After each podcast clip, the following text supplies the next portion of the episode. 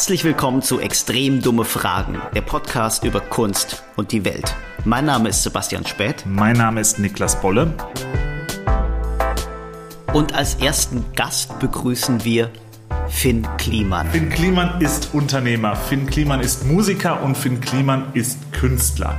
Und äh, er hat viel, viel, viel zu erzählen. Wir gehen etwas wild rein am Anfang, unterhalten uns über Robert Dahl, den, den Erdbeerkönig, einen gemeinsamen Bekannten und äh, gehen dann auf, eine, auf einen wilden Ritt über das Thema NFT. Das heißt, das steht für Non-Fungible Tokens, kommt, ist ein Begriff aus der Kryptowelt. In dem Bereich hat der Finn gerade ein, ein spannendes Projekt gestartet, der wird da berichten. Und Finn wird uns erklären, warum er trotz des ganzen Erfolgs noch immer mit dem Kunstbetrieb hadert. Viel Spaß mit der ersten Folge von Extrem dumme Fragen.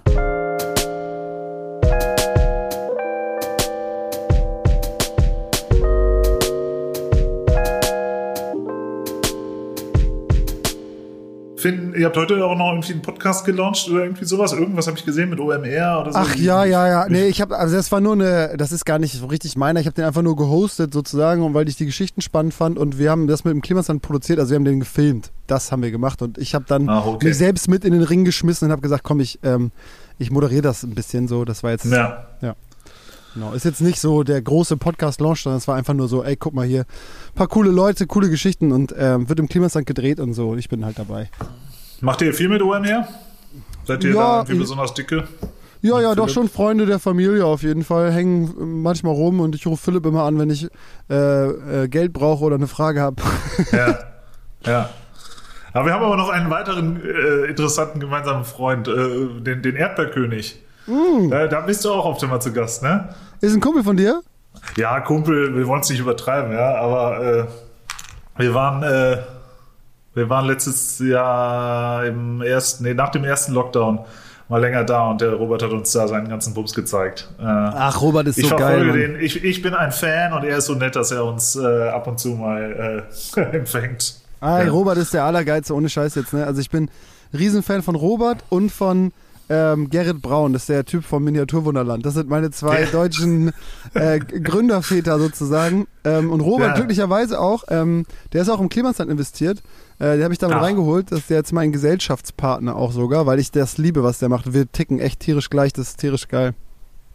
Okay, ja, das ist, das ist ja eine Mischung wie, wie Nitro und Glycerin, ja. Also Ja, ich voll. finde, was der Vogel da abfeuert und was da immer wieder so, so möglich und was jetzt auch noch so kommt aus der, aus der Scheißsituation heraus, ja, ist Ja. echt, gibt keinen, der, der, der die Sache so dreht, ne? Nee, wirklich. Also der kann aus allem, kann er was Gutes machen. Also der, der hat die wildesten Geschichten, wirklich. Also das ist so krass und auf welchem Level der da rumballert, ne? Das ist, also das finde ich halt unfassbar und das ähm, begeistert mich auch tierisch. Wir waren letztes Mal da, seine Frau gekocht und wir haben da ein bisschen rumge, da rumgetüdelt und haben Pläne geschmiedet und so. Der ist auch vor allen Dingen Leute in der Größenordnung, ne, die so Sachen machen, die werden ganz oft träge, alt und langsam so, ne? Und er halt gar nicht, ne? Der, der feuert immer noch so, der ist immer 200 Prozent, der ist mir in so vielen Sachen voraus, das kenne ich auch nicht so richtig, gerade so Technikgeschichten. Also seine Livestream-Sales und so, das ist alles voll Future-Scheiße. Ja, die senden da jetzt irgendwie acht Stunden am Tag oder irgendwie sowas, ne? Ja, er will bald 24. Der hat, der hat in der Corona-Zeit hat der Red Berry Studios gegründet. Der hat einfach mal eine Produktionsstätte äh, innerhalb von zwei Wochen aus dem Boden gestampft. Der ist krass. Ja, ja, ist echt, äh, ist echt erstaunlich. Und wenn man das anguckt, was die da in Elstal äh, planen und welche Dimensionen das hat. Ja, unfassbar. Und was, das, was die ganze Brand und der ganze Typ und, äh, und, und alles drumherum eigentlich auch global für Potenzial hat. Ne? Also, Auf jeden, äh, ja. äh, Wovon sprecht ihr? Von über, Bild TV? Nee, über den, über den, Entschuldigung, Sebastian, äh, über Robert Dahl hier, Karls Erdbeerhöfe. Äh, wenn man keine Kinder hat und nicht aus MacPom kommt, dann. Äh, Kennt man Ich kenne ihn von Hot äh, ich, ich kenne ihn von Hotel Matze, kann das ah sein? ja, da war der auch schon mal, ne? Ja, der war in vielen Podcasts auch. Ja, der ist auch. Ey, Du musst dir mal überlegen, der, der hat hat sich einfach irgendwie 60 Hektar in Berlin gekauft, um da einen Vergnügungspark hinzubauen. Weißt du? Oder der hat sich in, im Osten ein Schloss gekauft, weil seine Mutter da aufgewachsen ist, um da irgendwie Torte zu verkaufen. So, Das ist auch er- total irre. Also alles komplett irre. Der Typ ist einfach nur komplett geisteskrank und das liebe ich so daran. Das ist einfach geil. Und am Ende funktioniert das auch immer alles. Das ist ja nicht Hirngespinste, sondern er macht das halt wahr. Und das ist krass. Aber Schloss ist für mich ein guter Einstiegspunkt. Ähm, bei Schloss denke ich so ein bisschen an den König Ludwig von Bayern und das Gesamtkunstwerk. Und bei der Vorbereitung habe ich mich gefragt, Finn, ob du sowas wie ein Universalkünstler bist oder dich so verstehst. Ich, ich, ich weiß nicht, bei mir ist sehr viel Handwerk, glaube ich. Äh, ähm, so am Ende des Tages, so sehe ich mich zumindest, aber vieles davon würde man genre-technisch wahrscheinlich auch in eine künstlerische Richtung äh, verorten. Also Musik an sich ist für viele Leute Kunst. Für mich ist das immer so, ich finde den Titel Musiker immer so komisch und sich selbst als Künstler zu bezeichnen, äh, sehe ich bei sehr vielen von meinen Freunden, da verstehe ich das total. Die führen auch so ein künstlerisches Leben, äh, so wie man sich das vorstellt von A bis Z. Und bei mir ist äh, das irgendwie nicht so. Also vieles, was ich mache, ist dann immer so. Ähm, oder kommt dann vielleicht was was Künstliches, künstlich klingt dann auch wieder falsch, ne?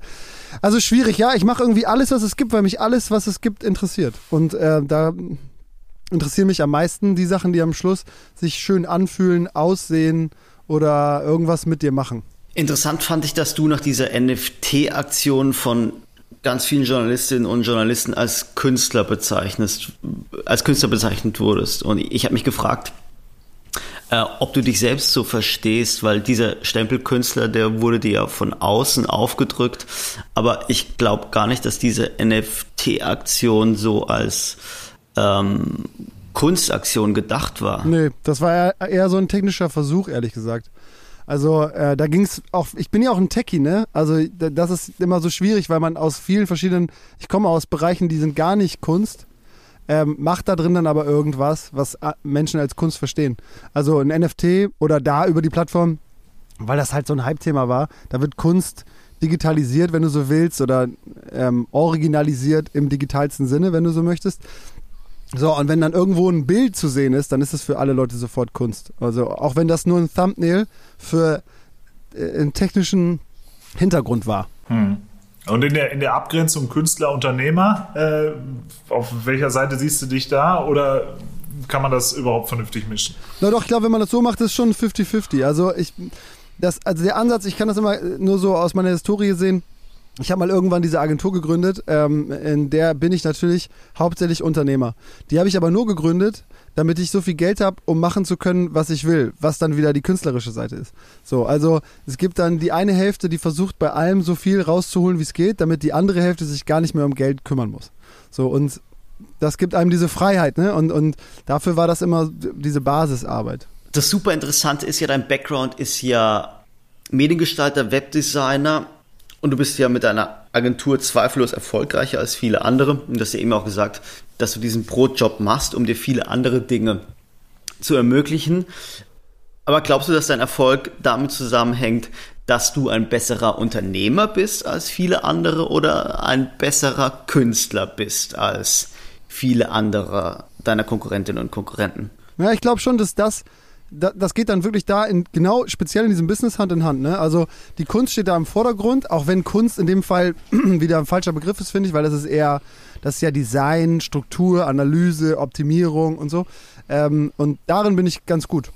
Und dass das dann auch irgendwie äh, geldlich verortet werden muss, ist dann der nächste Punkt so. Äh, und ich glaube, dass, das kam auch wieder davon, dass ich relativ früh Dinge gemacht habe. Das ist einer der großen Schlüssel. Immer sehr früh irgendwas ausprobieren, vor dem andere noch Angst haben. In meinem Fall war das Social Media, bevor das in Deutschland irgendwie da war. Ähm, so. Oder NFTs oder egal, was du da willst. Ne? Also ich habe immer sehr vieles als erster irgendwie gemacht und dann auch sehr schnell keinen Bock mehr drauf gehabt. Du hast so ein bisschen Respekt vor diesem Begriff oder diese Bezeichnung Künstler. Aber ich kann mich erinnern an einen Clubhouse-Talk, an dem du zusammen mit Tim Bengel und Paul Schrader teilgenommen hast. Und wenn du dir jetzt zum Beispiel das Werk von Tim Bengel anguckst, wenn du dir anguckst, was er macht, hast du dann das Gefühl, dass das, was er macht, Kunst ist und, und, und das, was du machst, keine Kunst ist? Also siehst du da eine Abgrenzung?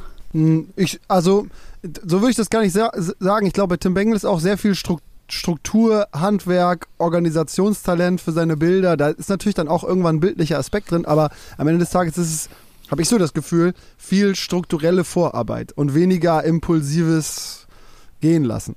Und äh, das Impulsive ist für mich Kunst und das andere ist für mich Handwerk. So, und äh, von daher sehe ich schon Parallelen, weil wir beide bei Dingen auch planen, glaube ich. Ähm, aber das würde im Umkehrschluss nur eher bedeuten, dass er, so hart es jetzt klingt, weniger Künstler ist, weil er, weil, ne, in meiner Definition ist das äh, das Gegenteil davon. Nee, okay, das finde ich, find ich aber einen, einen, super interessanten Aspekt, weil Impulsivität ist äh, verknüpft mit Emotionen, würde ich sagen. Und das ist ja ein, ein wesentliches Merkmal von Kunst. Also, dass Kunst etwas ist, das Menschen ganz tief im Innersten berührt. Egal, ob es jetzt Musik, Literatur oder bildende Kunst ist. Voll, total. Sehe seh ich auch total so. Das ist dann wirklich aber von Kunstform zu Kunstform auch super unterschiedlich, wie ich äh, Dinge tue und arbeite. Also bei Musik zum Beispiel habe ich gar keine Struktur. Also das klingt dann am Ende des Tages so, wenn ein fertiger Song da ist, dann ha habe ich mich da aber auch mit einem äh, Produzenten zusammen dran gesetzt und meine wirren, das sind dann eher impulsiven Ausflüge sortiert und in einen 3 Minuten 20 Song zusammengeschrumpft. So. Äh, das, was ich aber eigentlich mache, wenn ich hier in diesem kleinen Kämmerchen sitze, ist irgendwas drücken. Weißt du? Also ich habe gar keine Ahnung, was ich tue. Ich kann keine Noten. Ich, ich, weiß, ich weiß nichts. Ich drück, drück und dreh. Und dann kommt da irgendwas bei raus und das fühlt sich dann irgendwann am Ende richtig an. Und wenn, wenn ich dann mehr davon habe, von guten gedrückten und guten gedrehten Dingen, dann äh, gehe ich mit einem Riesenhaufen Scheiße zu einem Produzenten und sage, guck mal hier, hier sind, hier sind alle meine Gefühle, lass uns die mal zusammensortieren. Aber hattest du, hattest du Berührungsängste bei den, bei den Künsten? Also du bist ja, soweit ich das verstanden habe, kommst du ja eben aus dieser eigentlich unternehmerischen Schiene, hast deine Agentur, hast dann irgendwann dieses, äh, das, das YouTube-Thema für dich entdeckt und äh, die Musik, die lief zwar irgendwie nebenbei, aber dann bist du mehr zum, zum Musiker und damals wahrscheinlich das erste Mal zum Künstler geworden. Und jetzt jüngst ja auch mit Malerei und dem NFT-Thema und so weiter, wozu wir noch kommen werden äh, ja auch noch in andere Bereiche vorgedrungen. Hast du irgendwie das Gefühl, da eine Schwelle zu übertreten? Hast du da Berührungsängste mit den, äh, mit den eigentlichen Einwohnern dieser äh, Hey, total, dieser absolut. Ja, sehr, sehr, sehr gut beschrieben. Also, super krass, ganz, ganz doll. In jedem, in jedem Fach, das ich neu für mich entdecke. Weil ich dann auch immer, bei mir das immer gleich so ein rund, das ist so ein Riesenschlag. Also es ist ja nicht so, als wenn ich jetzt alleine vor mich hin zehn Jahre male oder so und danach äh, sieht das mal irgendwann jemand und ich, und ich perfektioniere das, sondern ich nehme Leute immer mit auf den Weg.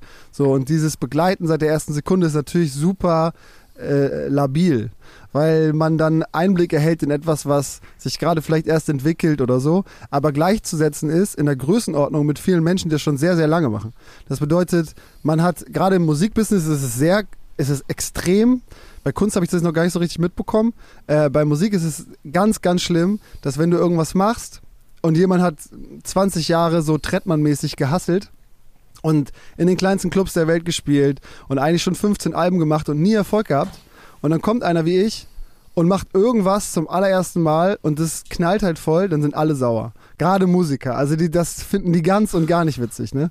Und Kunst ist ja ein sehr ähnliches Feld, ne? Also weil was ist gut, was ist schlecht, was ist ausgereift und so, das, das entscheiden am Ende immer Leute, die das sehen und dann mögen die das und dann ist das gut oder in diesem Fall auch dann irgendwie geldlich gesehen vielleicht sogar teurer als das, was Menschen machen, die das schon sehr, sehr lange machen. Und auf einmal sind wieder Leute sauer und sagen, warum der? Hä? Was, was soll das? Aber hast du das Gefühl, dass man dir eine gewisse Ernsthaftigkeit abspricht? Also, weil man, man, man, man redet ja von der Ochsentour, die mhm. Künstlerinnen und Künstler oder Musiker und Musikerinnen am Anfang ihrer Karriere durch, durch Bars, durch Galerien machen müssen.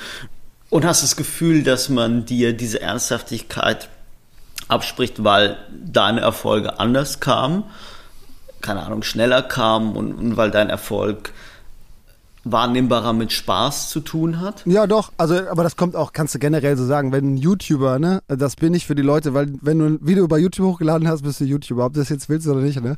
Und damit habe ich ja meinen Untergang eigentlich schon besiegelt, bevor es überhaupt losging. Ähm, das war ja das große Problem bei der Musik vor dem ersten Release des Albums, hatte ich davor am meisten Angst ich habe ja nicht geplant, in dieser Blase des Internets zu existieren, sondern ich habe einfach Dinge hochgeladen. Das erste Video war, damit ich meinen Kumpels zeige, wie ich billiger was entwickeln kann. Ich habe viele Fotografenkumpels und denen wollte ich einfach zeigen, ich kann eine Steadicam viel billiger bauen, als du sie kaufen kannst. Das war mein erstes Video. Und das war dann direkt viraler Hit. Was, da kann ich ja nichts gegen tun. So, das war dann da und auf einmal ab dem Zeitpunkt bin ich YouTuber in jeder Headline. Diesen Titel wirst du nie wieder los, den hasse ich aber natürlich, weil das für mich so echt, also was Schlimmeres gibt's nicht, außer so C-Promi-Style oder so. Finde ich, ist dieser YouTuber-Begriff echt, ist natürlich widerlich. Auch wenn es da draußen total tolle Leute gibt und das ja auch nur eine Plattform ist. Aber das, das abzuschütteln ist sehr schwer und ist natürlich die Grundbasis für, ja, ein YouTuber macht Musik, ein YouTuber malt ein Bild, ein YouTuber mintet ein NFT oder was auch immer so, ne? Ähm, und ich glaube, mhm. ich mache das jetzt ja schon ein bisschen länger und ein paar Sachen davon waren ähm, irgendwie erfolgreich, aber vor allen Dingen waren auch ein paar Sachen gut, glaube ich.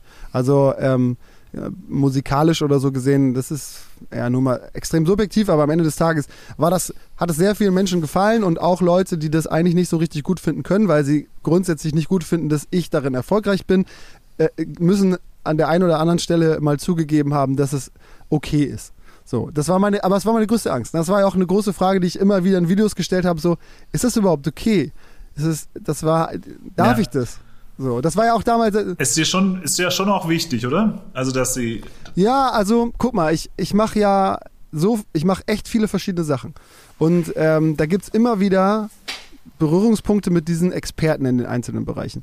Und ähm, ich bin eigentlich so, dass wenn ich in irgendwas ein bisschen besser bin, keine Ahnung, früher war ich okay im Skateboardfahren. Und wenn jemand neu angefangen hat, Skateboard zu fahren, dann fand ich das äh, generell erstmal pauschal gut und habe die Person, die damit angefangen hat, dafür gefeiert, dass sie das gemacht hat. So und habe äh, versucht zu helfen und Tricks beigebracht und so. Und so sehe ich eigentlich das ganze Leben. Egal in welchem Bereich ich unterwegs bin, ich bin erstmal immer froh, wenn es mehr Leute gibt, die das auch machen und dazukommen sozusagen. Aber so sind ja nicht alle gestrickt. Ähm, und äh, ich habe mal für ein Musikvideo äh, tätowiert. Ich fand Tätowieren interessant. Also habe ich mich mit Tätowierern hingesetzt. Ich habe mal für ein Musikvideo ähm, ich glaube, 42 Freunde tätowiert. Das ist, das Musikvideo besteht nur aus den Lyrics. Also es ist ein Lyric-Video, wo ich jedes einzelne Wort aus dem Song auf die Haut von meinen ganzen Kumpels tätowiert habe. So, und äh, um das machen zu können, habe ich mich vorher mit einem Tätowierer hingesetzt und habe richtig wochenlang geübt und habe mir das reingezogen, eine geile Maschine bestellt und so. Aber wenn du tätowierst und du bist kein echter Tätowierer, dann hassen dich Tätowierer. Das ist halt so. Das ist sehr schwierig, in diesen Bereich reinzukommen. Genauso wie Graffiti-Künstler oder egal was. Also, äh, ne, das sind so extrem elitäre Clubs, äh, bei denen du nur reinkommst, wenn du den Leuten zeigst, dass du es ernst meinst. Und das erfordert eben Zeit. Das heißt, du musst durch diese Kritikphase durch. Ein anderes Thema, das da ja mitspielt, ist das Thema Neid. Menschen neiden anderen Menschen den schnellen Erfolg sozusagen. Ja, ja, ich glaube schon. Also es, man merkt das musikalisch wieder, wieder gesehen, äh, merkt man, dass, dass Menschen, die alles erreicht haben, denen ist das dann wieder egal. Die sind auch froh, dass es mich gibt. Und wir können Freunde sein. Und dann gibt es andere, die ähm, so auf dem gleichen Level spielen, ne? also in der gleichen Größenordnung, die gleiche Anzahl an Platten verkaufen und so weiter. Und die finden das gar nicht gut, dass die äh, Konkurrenz in dem Bereich bekommen. Mhm. Und das habe ich noch nie verstanden, wie man. Ähm, und das ist dann vielleicht auch Neid, ja, oder Angst, äh, seinen eigenen Platz da drin zu verlieren. Und ähm, ja, also ich glaube, Sag? Ja, du hast aber schon auch Bock, dich da eben jedes Mal wieder in so eine neue Domäne reinzufunzen. Willst du es denen Na. vielleicht auch ein bisschen zeigen, dass es, äh, dass du auch nee. das noch hinkriegst? Nee, nee, nee, eigentlich gar nicht. Das ist das Problem. Aber ich denke am Ende des Tages, warum soll ich das nicht probieren? Ey, das ist doch mein Leben und das ist irgendwann vorbei und dann habe ich das nicht gemacht. Nur weil irgendwer potenziell sauer auf mich sein könnte. So. Und das ist doch viel zu schade. So sollte man das ja eigentlich nicht leben. Sondern ich bin der festen Überzeugung, man sollte alles ausprobieren dürfen. Und ja. wenn man dabei Hilfe bekommt, ist doch super. Ähm, wenn ich keine Hilfe bekomme, ist auch okay. Aber was ich halt ein bisschen doof finde, ist, wenn man dafür dann irgendwie gehasst wird. So, das ist einfach so unnötig. Anstatt voneinander zu lernen und irgendwie was Tolles zusammen zu machen. Ähm, ja, aber da, da scheiden sich sehr schnell äh, die Wege immer von Leuten und da merkt man ganz klar und ganz schnell, wer ist so gestrickt, der, dass, er, dass er oder sie keinen Bock drauf hat, dass es dich gibt. Das ist ziemlich hm. offensichtlich. Hm. Aber die, die Musik scheinst du ja geknackt zu haben inzwischen äh, und in, in, der, in, der, in den bildenden Künsten. Äh, da stehst du wahrscheinlich noch ein paar Schritte davor, gell? ja, ja, also Kilometer, Kilometer davor, ja. Ja. Naja, aber was du eben gesagt hast, dass es immer eine Angst gibt, dass man von anderen aus seinem Feld rausgedrängt wird, das gilt ja für jeden Bereich, also nicht nur für, für den Kultursektor. Und ähm, also ich weiß von, von vielen Leuten, ich bewege mich ja im, im, im Kulturbereich, und ich weiß von vielen Leuten, dass, die, dass da eine große Verwunderung war, dass er dieser YouTuber ist, ähm, der mit so einer NFT-Kunstaktion ähm, ein kleines Vermögen gemacht hat. äh, aber was ich mich bei der Vorbereitung gefragt habe, du hattest ja dieses Thema NFT viel früher als viele andere Menschen in Deutschland auf dem Schirm. Hm, wie schaffst du es zu erkennen, dass da ein neuer Trend ist und wie schaffst du es da viel früher als ganz viele andere dabei zu sein und und und naja, ich bin schon extrem umtriebig, gerade was so Online-Geschichten angeht. Also es gibt auch so historisch gesehene Dinge, ähm, bei denen ich sehr viel zu spät beiwohne. Also Kunst als allgemeine als allgemeinen Sektor, ja, das habe ich noch überhaupt nicht lange auf dem Schirm. Da wusste ich weißt du, äh, ich kannte Banksy und wusste, wer Andy Warhol war, das, dann war es das, weißt du. Und das, das, das habe ich vor sechs Jahren oder so ging es los, dass ich dachte so, okay, krass. Äh, ähm, ich saß in einem Bus mit Micha Fritz, als wir in Äthiopien waren, hat er irgendwann angefangen von Basquiat und sowas zu erzählen. Ich wusste gar nicht, wer das ist. So, und äh, nie mitbekommen. Also es gibt Sektoren, darin bin ich tierisch langsam. Aber so technisch äh, bin ich, seitdem ich das, ich mache seit zehn Jahren diese Agenturkiste, das heißt, seitdem lese ich, gucke mir an und vor allen Dingen probiere ich immer sofort aus. Also wir haben so, der Spirit ist bei der Geschichte eben so, wir haben bei Herrlich Media jeden Freitag für alle Herrlich Media Freitag, der ist extra darauf ausgelegt, dass Leute nichts machen, außer neue Technologien ausprobieren und anzugucken und so.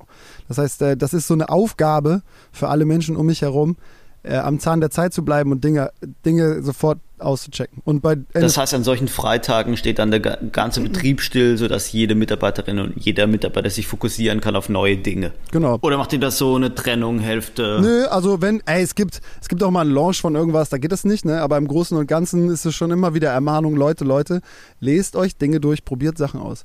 Also ähm, bei mir ist es so, ich habe mein Leben ja so geschiftet, ich habe zwar extrem viele Verpflichtungen und, und auch viele Termine und so zwischendurch, aber die Nacht gehört mir. Das heißt, wenn ich irgendwas finde, was mich interessiert, dann, dann höre ich nicht auf. Und NFTs war so ein Thema. Das habe ich irgendwann dann entdeckt und dachte so, Alter, was ist das? Hab dann tatsächlich auch direkt Marius Sperlich angerufen und war so, Marius, hast du es auf dem Schirm? Und er so, Digga, ja, ich feile hier an so einem Teil für Nifty und so. Und er war so, okay. Und dann haben wir Stunden telefoniert, alles ausprobiert und dann habe ich äh, drei Wochen nichts anderes gemacht, als mir alles reinzufahren, was es da gab. Okay, aber lass es uns mal rekonstruieren für unsere Zuhörerinnen und Zuhörer, weil das interessiert mich total. Hm, wie merkt man, dass sich da was entwickelt, also dass da sich ein neuer Trend anbahnt? Ja, es war ja auch, also wenn du das so siehst, war ich auch schon wieder viel zu spät. Ne? Also ich war so, ich war, glaube ich, diesmal in einer goldrichtigen Zeit, weil drei Monate vorher hätte keiner gescheckt, was es ist. Jetzt wird es langsam wieder, okay, noch einer. Ähm, und äh, das gab es aber ja schon Jahre vorher. Also äh, und dann habe ich irgendwann, ich habe mal früher irgendwann von Crypto Kitties gehört und ich habe dann irgendwann vor Monaten oder oder so von diesem Crypto Kick gehört, diese Schuh NFT Kiste, die Nike da macht äh, mit dem Patent da drauf. Aber da habe ich auch gar nicht gerafft, was es ist. Und irgendwann habe ich gesehen, hä, die die minden hier Bilder. Ich wusste, was irgendwie minden ist, weil, weil ich äh, fahre mit Krypto seit 2017 rein. Da war ich auch groß investiert und äh, extrem umtriebig und bin mit all meinen Freunden in der großen Blase ordentlich auf die Fresse gefallen. Und dann ah. war es jahrelang tot für alle von uns. Dann haben wir alle gesagt, das fassen wir nie wieder an. Und dann kochte das ja langsam so, naja, so 2020 wieder hoch. Und dann haben wir alle wieder angefangen und dann halt auch technologisch verfolgt. Und dann auf einmal kam so, okay, du kannst Dinge minden in die Blockchain. Und dann habe ich irgendwann gemerkt, okay, minden, das bedeutet ja auch, Inhaber, also Inhaberschaft, das ist dann, auf einmal kannst du was besitzen im digitalen Sinne. Okay, was könnte man denn digital besitzen? Ja, wie wäre es dann mit Abbildern von echten Bildern? Bei mir war das am Anfang immer so, könnte ich auch mein Haus digital besitzen? Kann ich einen Führerschein da drin haben? Mein Wallet könnte ja auch ein Abbild sein meiner realen Welt im, im digitalen Leben. Und dann habe ich geguckt und habe gemerkt, okay, hier geht's, hier, hier geht's langsam ab. Und dann hat man natürlich Beeple und Co. gefunden und auf einmal war diese Christie's-Geschichte da und da war ich schon voll drin, dachte so, okay, Alter, hier, hier knallt ja volles Met. Okay, das wäre meine nächste Frage gewesen. Das heißt, du hast schon vor dieser Beeple-Auktion, also bevor, bevor ja. äh, dessen Werk bei Christie's versteigert wurde und er zum zweiteuersten lebenden Künstler wurde, gemerkt, dass dieses Thema Besitz von digitaler Kunst ähm, relevant, relevant sein wird. Also es ging auch gar nicht, äh, Kunst war dann ein Teilbereich, ne? Also NFTs ist ja so weit gefasst, da gibt es so Geschichten wie die Luxo-Blockchain zum Beispiel, die hat mich richtig aus dem Leben gehauen, äh, dass du alles, was du eigentlich besitzt, in dem Fall geht es da um Apparel und Klamotten und so, äh, eigentlich auch digital benötigst, weil Menschen, die nach uns geboren sind, die sind nie ohne Internet aufgewachsen. Das heißt, sie kennen das Leben gar nicht als rein real. Und diese digitale Verbindung in so einem tiefen Sinn, dass man sagt, ich bin immer mindestens zur Hälfte im Internet, ähm, und darin existiere ich und darin schaffe ich mir mich selber so, wie ich mich haben möchte. Und in der anderen Hälfte lebe ich hier im realen Leben. So. Und das verschmilzt aber so weit, dass man eigentlich sagt, das ist voll die Behinderung, dass es kein Wallet gibt, hm. in dem ich mein komplettes reales Leben übertragen kann. Und dann habe ich Videos gesehen von äh, äh einem dieser Ethereum-Gründer, der irgendwie sein halbes Leben mit einer VR-Brille mit Leuten irgendwie im Decentraland rumhängt und so. Und er war so, okay, Alter, was passiert hier eigentlich? Ich, das ist ja total geil, äh, oder auch gruselig, aber auf jeden Fall spannend. Ähm, und diese ganze Welt, dieser Shift ins Digitale, erfordert auf jeden Fall einen Beweis von Besitztum. Und ähm, wenn es den nicht gibt, dann haben wir äh, spätestens, keine Ahnung, in ein paar Jahren ein Riesenproblem, wenn wir nicht mehr 50-50, sondern vielleicht 60-40 digital leben. Äh, weil dann haben wir, ist der größere Teil unseres Lebens auf einmal völlig unklar gefasst. Und dann wurde langsam klar, okay, NFTs muss irgendwas Großes sein. Ob nun Kunst oder äh, eine 3D-Version deiner Regenjacke äh, oder eben, ähm, keine Ahnung, der Beweis, dass dir dein Haus gehört oder so. Das, das wird alles darin shiften. Und, und dann habe ich gedacht, okay, lass mal mit was Kleinem anfangen. Wie wäre es mit Songs? Lass uns mhm. Jingles machen. Kannst du, kannst du deine, deine NFT-Aktion nochmal beschreiben oder vielleicht ja, äh, erklären, äh, wie es jetzt heute, so im Rückspiegel, wie du da heute drauf guckst? Ähm, wo Klar. sind die alle gelandet? Werden die getradet und so weiter? Also es gibt, ich habe gerade hier während des Gesprächs gerade wieder eine Metamask-Nachricht bekommen, dass ich irgendwie ähm, ein bisschen Dori received habe, weil irgendwas weiterverkauft wurde. Ich habe, da sind ja Royalty-Fees drin. Das heißt, bei jedem Trade gehen 10% des Sales wieder an mich. Ähm, also, zur Erklärung kurz. Ich habe 100 Jingles gemacht, die habe ich Jingle Bees genannt. Ähm, das sind 100 ähm, Emotionen, die ich definiert habe jeglicher Form und die haben wir vertont. Mit meinem Produzenten zusammen haben wir das gemacht und haben 100 Songs entwickelt, die jeweils eine Emotion verkörpern. Ähm, die haben dann abstrakte oder extrem konkrete Namen und dazu habe ich jeweils Bilder entwickelt.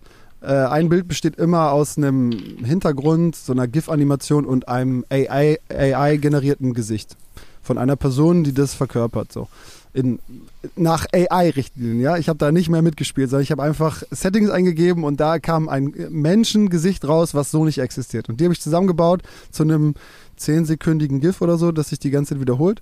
Ähm, und diesen Jingle da reingehauen. Und den konnte man kaufen als, oder ersteigern vielmehr, als seine eigene Lebens- als seinen eigenen Lebensjingle sozusagen. Das ist daraus entsprungen, dass ich immer ich habe unten ein paar Klaviere und wenn meine Freundin da rumläuft im Wohnzimmer, dann vertone ich das, was sie tut. Ich drücke immer irgendwas, ne? Und so wie man das kennt, so französische Chansons oder so, oder ich stelle mir dann vor, sie läuft da lang und draußen regnet es und dann vertone ich das. Das hat einen bestimmten Klang und eine Welt. So. Okay, ich würde das jetzt sofort labeln und ich finde es eine geniale Idee, aber ich würde sofort labeln als Lifestyleisierung der Musik oder Lifestyleisierung der, der Kunst. Und ähm, das erinnert mich total an sorry, dass ich jetzt den Namen schon wieder bringe, aber das erinnert mich total an eine Arbeit von äh, Tim Bengel, der diese Grabsteine gemacht hat. Mhm. Du kennst die Arbeit. Ja, und ja. Äh, jeder Grabstein hat so ein, so, ein, so ein Lebensmotto als Inschrift. Und ich habe mich gerade gefragt, ob diese Lifestyleisierung der Kunst oder weil Kunst durch die durch die Digitalisierung immer nahbarer wird, dass jetzt so eine Art Lifestyleisierungsprozess einsetzt und es aber ein Weg ist, um, um, um äh, eine viel breitere Masse an Menschen mit Kunst zu erreichen.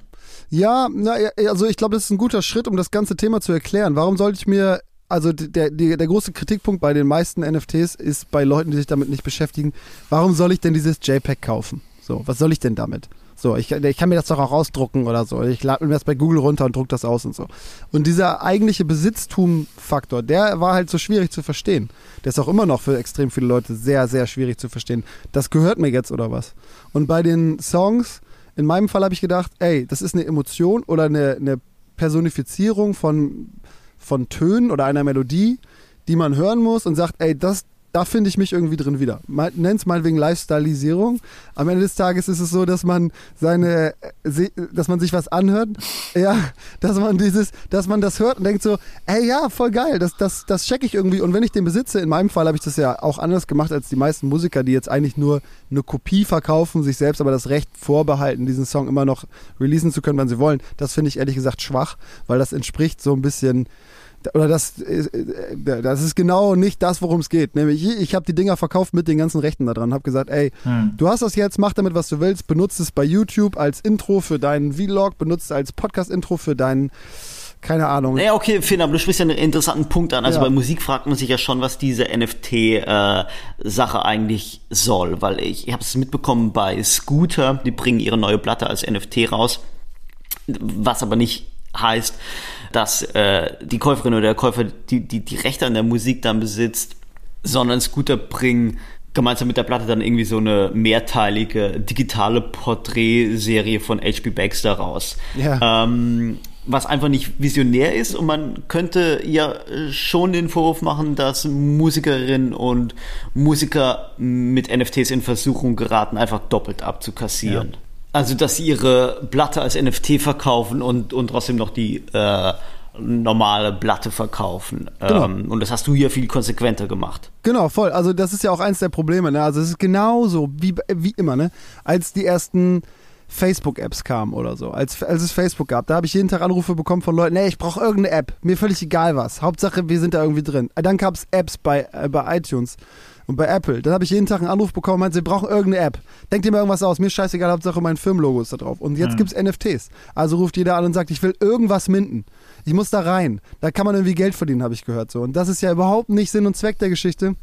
Ich probiere Dinge immer so, äh, so initial aus, um, um die Technik zu verstehen und zu gucken, wo man da hingehen kann. Aber dann muss man das auch edgy machen. So, da musst du so weit gehen, wie es gerade geht oder in deinem Geist irgendwie vertretbar ist und gleichzeitig erklärbar bleibt. Also das ist eigentlich eine Sache, die Kunst ja gar nicht unbedingt muss. Ich mir aber voll oft als ähm, als Zwang für Dinge auferlege, ist auch ein Problem, malerisch, glaube ich, äh, dass man sagt, das muss irgendwie erklärbar sein oder muss sich sehr schnell erklären. Und das muss sie ja eigentlich normalerweise nicht.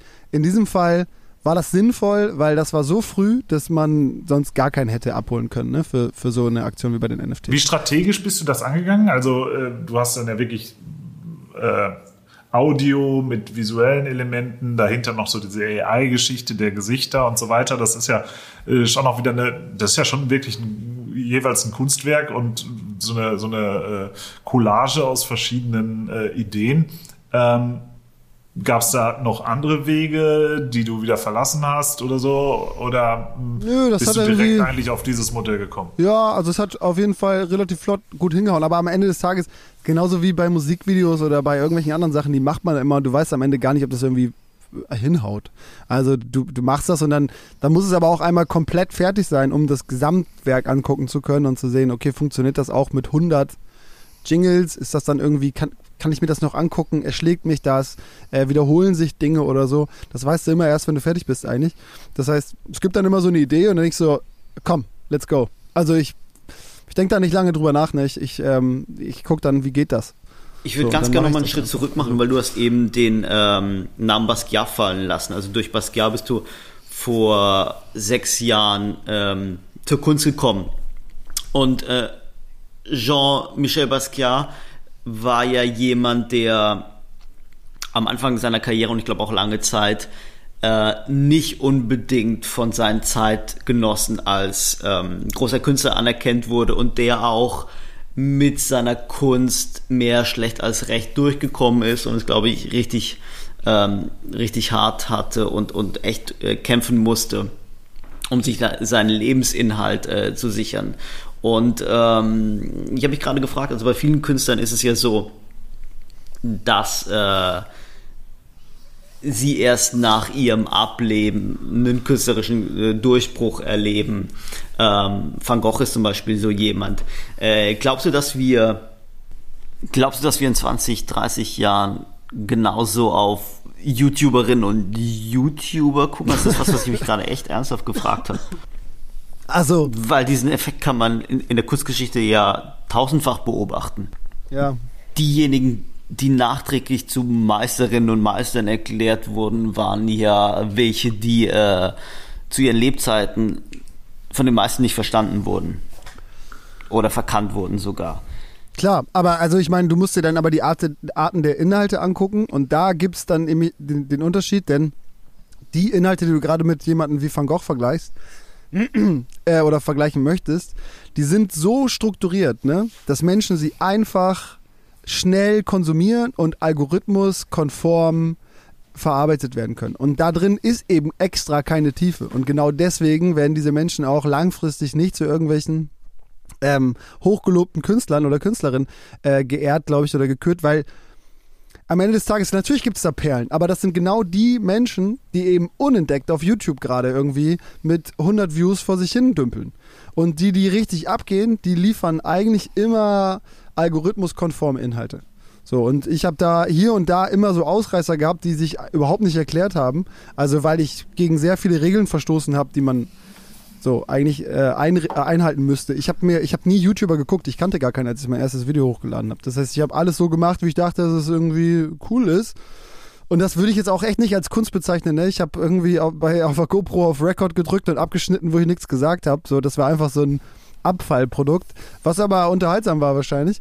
So, aber da drin sehe ich außer den Unterhaltungsfaktor keinen hm. langfristigen. Und im Rückspiegel jetzt auf das NFT-Projekt geschaut.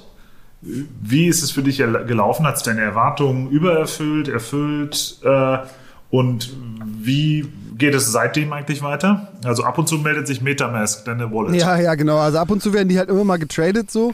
Äh, am Ende des Tages habe ich, das war ja echt viel Lehrgeld. Ne? Also technisch mag das jetzt, guck mal, das ist jetzt irgendwie ein Monat her oder so ähnlich, oder zwei, weiß ich nicht genau, ähm, ist das schon wieder alles anders, ne? Also die Welt dreht sich da so schnell weiter, das ist unfassbar. Aber als ich das gemacht habe, war das super unausgereift. Ähm, jetzt rein technisch gesprochen, das ist auf der Ethereum-Blockchain, da zahlst du Fees für Gas beim Minden und bei diesen ganzen Prozessen, wenn du was anlegst oder verarbeitest, kaufst, äh, eine, ein Gebot akzeptierst oder tradest oder so, musst du die ganze Zeit ähm, Fees bezahlen.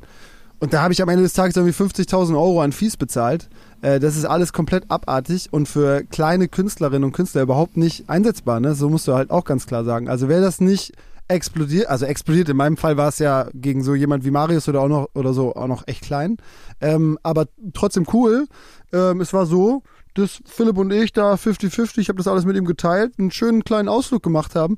Aber Kohle war eh immer egal. Mir war wichtig, dass ich die, dass ich die Fees wieder verdiene, damit ich bei so einem, weil das war schon richtig, richtig viel Arbeit, ne? Äh, nicht auch noch am Ende draufzahle. Das war ein Wunsch und das haben wir erfüllt, von daher war das super. Ja, und nur mal für Verständ, fürs Verständnis für die Zuhörerinnen und Zuhörer, die, diese Fees und die Minting-Kosten, die fallen halt upfront an, nicht wahr? Und sind auf jeden genau. Fall da. Äh, also alleine, du musst ja, ja, auch alleine, wenn du, also wenn du ein NFT erstellst, zahlst du Geld dafür, wenn du, wenn jemand auf dem NFT bietet und du willst sein Gebot akzeptieren, zahlst du Fees. Bei jeder Art von Transaktion. Und halt nicht so ein bisschen, sondern so 100 Dollar oder so. Das heißt, du verbrätst halt schon mal so 500 Dollar, bis du überhaupt das Ding verkauft hast. Ähm, alleine für das Erstellen der Collection zahlt, also als ich damals das gemacht habe, es immer, geht immer hoch und runter, ne? Das ist morgens und abends immer unterschiedlich teuer, je nachdem, wie gerade der Traffic auf der Chain ist habe ich alleine für die, für die Kollektion irgendwie zweieinhalbtausend Dollar bezahlt oder so. Nur um eine Kollektion ist sozusagen der Rahmen, in dem sich all diese Werke befinden. So. Da nähert sich die, die Blockchain den Notarpreisen an. Ja, ja, oder übersteigt sie sogar. Also das ist überhaupt nicht Sinn und Zweck der Sache. Und du wartest Ewigkeiten da drauf, weil das Netz so überlastet ist und so. Ähm, da gab es schon viel Ärger und ich muss auch wirklich sagen, also Nifty zum Beispiel oder andere Plattformen, die es da draußen gibt, die arbeiten ja mit Dollar. Du zahlst mit Dollar von deiner Kreditkarte aus. Äh, das finde ich, ich habe immer gedacht, dass das nicht so gut funktioniert, weil Krypto ja lockerer sitzt. Weil das ist ja so wie Zuckerwatte überweisen. Du weißt ja gar nicht, was das ist. So, ne? Ja. Ähm, und äh, aber aber es hat sich herausgestellt, also wenn du dir bei Nifty das anguckst, liegt es natürlich auch an dem kur äh, kuratierten Format. Dann zahlen die Leute noch viel mehr und du hast natürlich sehr viel weniger Arbeit. Bei mir habe ich einen Jingle, war einmal minden. Bei äh, Nifty erzählt, äh, äh, mintest du ja eine ganze Collection. Das sind halt viele gleichartige Teile. Also du verkaufst die, du hast so einen Drop, da geht's, was weiß ich, fünf Minuten. Und in den fünf Minuten verkaufst du das Teil 2000 Mal, a 1000 Euro zum Beispiel. Ähm, und dann werden 2000 Bilder erzeugt und die werden dann rausgeschickt. Das ist also, ähm, ich sag mal so, performance optimiert. Ja. Ähm, genau, also das war auf jeden Fall, äh, ich sag mal, negativ, keine Ahnung, aber ähm, das war ein, ein, eine Geschichte, die aufgestoßen hat. Plus, ich konnte nicht ähm, sauber um acht, ich habe gesagt, um acht läuft das aus, da konnte ich die halt nicht alle abschalten und sagen, so, jetzt nehme ich das höchste Gebot. So, ich musste die alle händisch annehmen und immer darauf warten, dass die Transaction durchgeführt ist. Das heißt, alleine das Annehmen hat anderthalb Stunden gedauert. Da gab es natürlich dann auch Ärger, weil Leute ich wusste nicht mehr, wer war der letzte Bieter und so weiter und dann musste ich die letzten annehmen. Also es war alles äh, stressig. So, und dann, dann kam eigentlich der wahre Terror, nämlich, ich habe es ja bei Insta gesagt und habe gesagt, ey, wer Bock hat, guckt euch das mal an, aber da kommen natürlich nicht unbedingt Krypto-Heads aus ihren Löchern, sondern da kommt irgendwer, der das erste Mal in seinem Leben 1000 Euro bei Coinbase irgendwie in Bitcoin wandelt und daraus Ethereum machen muss oder so, das auf sein Metamask-Konto überweist, sich bei Rarible anmeldet und es geht immer so weiter. Das ist ja nur Tech-Nerd-Scheiße. So, und am Ende habe ich halt dann irgendwie 100 E-Mails bekommen mit Leuten, die gesagt haben, mein Geld ist weg. Und dann war ich so, okay, schick mir dein Ethereum-Wallet, äh, zeig mir irgendwie dein Key, ich gucke mir auf der Ether-Chain an und dann habe ich halt irgendwie anderthalb Wochen Tech-Support gegeben, um für die Leute ihre Kohle wieder zurückzuholen oder, oder Bits zu beenden, Transaktionen einzustauchen oder so, damit die ihr Geld wieder bekommen, weil die alle gar nicht wussten, was sie da tun. Und das ist natürlich echt anstrengend. Ne? Okay, Sie können natürlich äh, tausend Fragen stellen.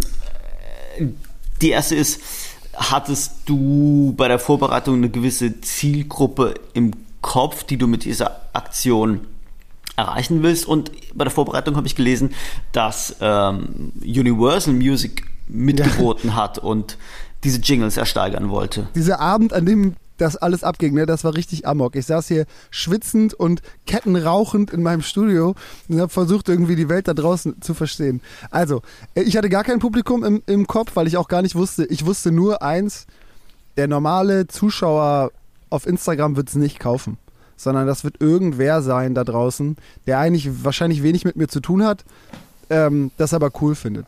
Weil ich habe es ja auch bewusst auf Englisch gemacht und so, ich habe eigentlich das gar nicht ins deutsche Publikum adressiert, weil ich wusste oder ich habe schon gedacht, ey, also wenn du, wenn ich nicht gerade alles, was über 100 Euro ist oder so, ne? Das kennt ihr ja auch von, von Kunst. Wenn du ein Bild verkaufst und du hast dich gar nicht damit beschäftigt, dann, dann hast du halt Poster bei Ikea als Referenzwert. So, und äh, da ist so ein riesen Gap finanziell. Und das gleiche habe ich natürlich auch erwartet und dachte so, okay, wenn, wenn die Leute jetzt kommen und so einen Jingle für 50 Euro kaufen wollen, dann werden sie enttäuscht. Hoffe ich zumindest, weil sonst habe ich ein Riesenproblem, wenn das wirklich für diese Kohle weggeht. Ähm, aber wenn die enttäuscht werden, dann sind die natürlich auch gleichzeitig sauer auf mich. Also war ich vorsichtig, zumindest in der Bewerbung in, über meine normalen Kanäle. Und gekauft haben es dann tatsächlich nachher so Leute aus der ganzen Welt. Asiaten, Amerikaner, von überall kamen Leute, die die jetzt auch halten. Und die wenigsten haben die getradet, sondern die haben die eher so behalten und dann so fiese Offers da reingesetzt, so für 500 ETH kannst du das kaufen, so ungefähr. Nach dem Motto, ich will es behalten, aber für den Preis gebe ich es gerne ab. Ähm, und dieses ganze Universal-Ding, das war komplett verrückt. Also, ähm, das war so. Es, hat, es gab einen Account, der hat angefangen, schon vor der Veröffentlichung dieser ganzen Aktion auf, auf diese Jingles zu, ähm, zu ähm, bieten.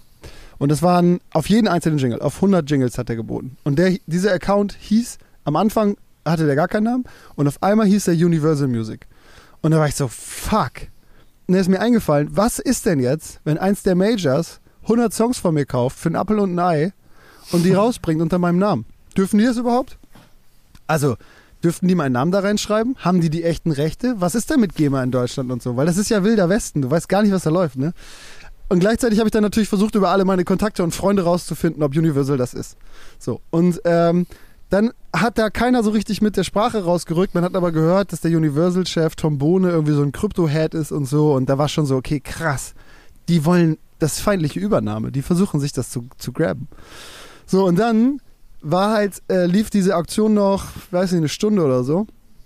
Und dann so 20 Minuten vor Ende nennt sich dieser Universal-Account um in Jan Böhmermann und hat einen neuen Namen und der Titel und das äh, Titelbild ist geändert und die Beschreibung ist geändert und verlinkt auf seinen Twitter und auf seine, auf seine Sendung und so. Und dann habe ich noch bei Insta rausgehauen und war so, Alter Böhmermann, du bist der allerkrasseste, das ist der heftigste Gag der Welt. Also Leute, die mich kennen so oder verfolgen, die wissen, dass ich Anti-Major bin. Ne? Also ich habe immer, ich habe mein eigenes Label gegründet, ich vermarkte das selber und so. Und ich versuche der Welt da draußen zu zeigen, dass das auch ohne geht und dass man viel mehr davon hat, wenn man es selber macht. Und so war dann auf den letzten Metern, dachte ich so, oh Krieg, das ist eine Aktion von Böhmermann für seine Sendung. Und der kauft sich die jetzt alle. Und dann hat er auch richtig reingehauen, ne? Also er hat irgendwie den ersten Jingle für 20.000 äh, Dollar gekauft oder so. Ähm, und dann, Mit, mit Gebührengeld. mit Gebühren, das dachte ich nämlich. Und dann habe ich gedacht, okay, krass, Alter, bezahlt er das jetzt selber, zahlt das auf einmal, zahlen die Öffentlich-Rechtlichen das oder woher kommt das? Und das war halt so eine Riesennummer, habe ich das gepostet. Dann hat Olli mir geschrieben und meinte so, ey, Finn, nimm das sofort raus. Ja, das ist auf 180, der war das nicht. So, Nachricht zu Ende. Und ich versuche ihn anzurufen, während ich diese ganzen Gebote annehme. Und war so, hä? Aber der hat doch mitgeboten und so. Und dann ist mir bewusst geworden, okay, jeder kann sich ja nennen, wie er will. Das ist Wilder Westen halt, ne? Du, du hast einen anonymen Account mit einem Krypto-Wallet im Hintergrund. So, dann nennst du dich Jan Böhmermann, ja, und wer will dagegen was tun? So, es gibt nicht mal ein scheiß Impressum auf der Seite. Also du hast keinen, du hast gar keine Möglichkeiten. Und er war es tatsächlich nachher nicht. Ich weiß bis heute nicht, wer es war. Äh, irgendein Troll. Der aber, Aber am der Ende. Troll hat bezahlt, ja? Ja, der Troll hat am Ende, ich weiß nicht, 60.000 äh, Dollar oder so umgerechnet für Jingles bezahlt. Also, äh, keine Ahnung. Also, äh, und, und das passiert halt in dieser Es, wilden es könnte theoretisch auch unser Bundeswirtschaftsminister Peter Altmaier gewesen sein, der ja bekanntermaßen ein großer Leon Löwentraut Sammler ist, Niklas. Dann wäre es ja auch eine Beleidigung für dich, Finn. Aber was, was, ich, was ich fragen wollte, ist jetzt wieder eine generelle Frage, betrifft nicht nur, nicht nur dich, aber die kann ich jetzt, weil ich dich hier habe, fragen, wie es sich anfühlt. Bei dem Thema NFT ist es ja so, dass dein Name bei so einer Aktion ja irgendwie zur Aktie wird, auf die Käuferinnen und Käufer bieten, dass sie möglicherweise bei einem Wiederverkauf äh, mehr Geld bringt oder beim oder auch bei, bei der Aktion von Mario Sperlich. Weil ich glaube, dass die ähm, da, dass die emotionale Bindung an ein, äh, an ein etwas, das man nur digital besitzt, nicht so groß ist. Also ich glaube, das ist schon, das ist schon äh, Spekulation dabei. Und, und ich frage mich, wie fühlt es sich an, wenn der Name zur Aktie wird? Also das, ich weiß ehrlich gesagt nicht, ich glaube bei dem Fall und auch weil ich so neu in dem Feld war, ist das eher weniger der Fall. Also die Leute, die das jetzt gekauft haben, zumindest von denen ich weiß, weil sie bei Twitter geschrieben haben oder irgendwas posten, dass sie, weißt du, Proud Owner of sind und so, die wissen nicht, wer ich bin. Also äh, die, die gucken vielleicht, also na klar, äh, so blöd es ist, aber so ein Verified Account auf irgendeiner Plattform ist immer irgendwie mehr wert als keiner. Und dann vielleicht guckt man eben ganz kurz, aber es ist eher so eine Bestätigung, okay, das ist jetzt kein Scam. So, weil bei NFTs ist es schon auch ein wilder, wilder Raum. Am Ende des Tages ist es aber immer so, ne? Also wenn du Musik machst oder dich nach außen stellst in irgendeiner Form, ähm, dann hat meine CD oder meine Vinyl oder irgendwas, was man von mir kauft, genauso wie eine Jacke oder so, die ich produziere, äh, ist unweigerlich auch ein bisschen mit mir verknüpft. Ich bin froh, wenn sie das nicht ist. Ne? Also wenn Leute die Musik hören, die mich nicht kennen aus dem Internet oder wenn jemand meine Klamotten trägt, die ich mache und nicht weiß, wer ich bin. Das ist die größte Ehre, die es gibt eigentlich. Ähm, ähm, und was die Spekulation auf Werke von einer Person angeht, ist das nun mal der Fall. So ist es bei Kunst und irgendwie finde ich gerade das auch super spannend. Machst du das auch? Machst du das selbst auch? Also hast du, hast du einen Namen auf dem Schirm von Künstlerinnen und Künstlern, wo du sagst, ähm, die kaufe ich, deren Arbeiten, in deren Arbeiten investiere ich, weil ich glaube, das ist irgendwie, das ist ein gutes Invest? Ja, das habe ich am Anfang gedacht, ne, als ich angefangen habe, irgendwie Kunst, ähm, ich bin jetzt auch kein großer Sammler oder so, ne, aber ich habe angefangen, ähm, auf der Millantor Gallery so mit vielen Leuten rumzuhängen, so die, die selber Künstler sind, ne? So Bobby Serrano und Crash Kid und die Vandals und so, das sind alles so Street Artists, ne? Und die haben mir dann irgendwann gezeigt, okay, äh, Kunst hat einen Wert, weil die haben ja auch ihre Sachen verkauft, die leben ja davon. So, und dann habe ich das erste Mal gecheckt, okay, krass, alles klar, okay, das ist ein ganzer Markt und so. Ähm, und dann habe ich mir, dann war ich mit Bobby mal sprühen und so und habe mir das angeguckt und dann habe ich mich immer mehr damit beschäftigt, kinetische Kunst gefunden und so Konzeptkunst und so fand ich cool, damit angefangen Sachen zu machen. Und dann irgendwann habe ich mal dieses hier Price of Everything geguckt und dann habe ich auf einmal gescheckt, aha, alles klar, ganzer Markt, Riesenmarkt und Spekulation und so. Und dann fand ich es eigentlich gar nicht, das soll ja abschrecken, glaube ich, ne? Aber ich fand es dadurch noch geiler. Also ich fand es dadurch gerade Das sehr. ist, das ist oft bei diesen Dokus so. ja, ja, voll. Also, Ja, es ist schon ich eine hab- ziemlich also ich, gute Doku, muss man, muss man, muss man echt sagen. Ähm, Ja. Die Ja, beginnt ja, wenn ich mich richtig erinnere, beginnt die oder ein, ein wesentlicher Teil nimmt diese Damien Hirst Aktion ein, Genau. oder?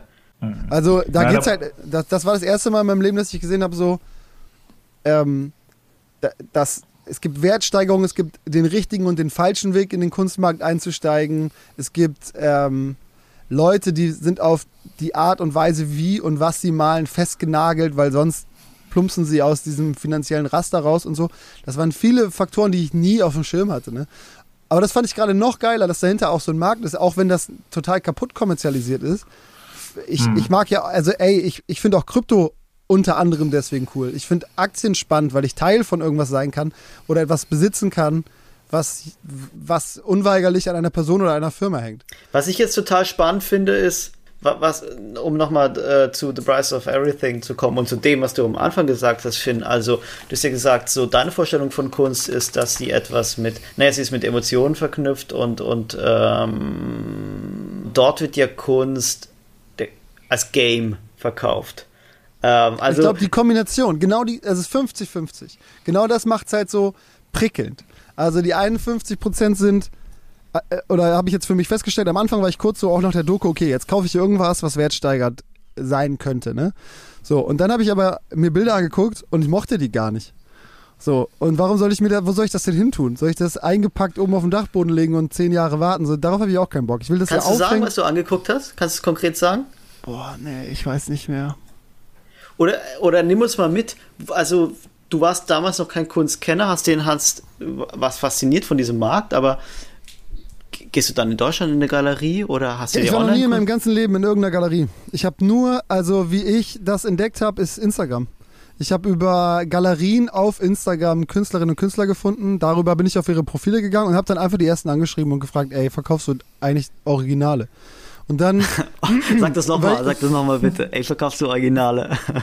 verkaufst du Originale, so, also verkaufst du, weil ich das wusste ich ja auch nicht. Also was ich habe ich habe Leute gesehen, die verkaufen Kunstdrucke und habe darin irgendwie für mich selbst überhaupt keinen Wert gesehen. So, ich habe das ähm, ich war irgendwann bei ähm, hier Tim Melzer, der hat ja voll viel, der macht so der hat voll viel von JR und so.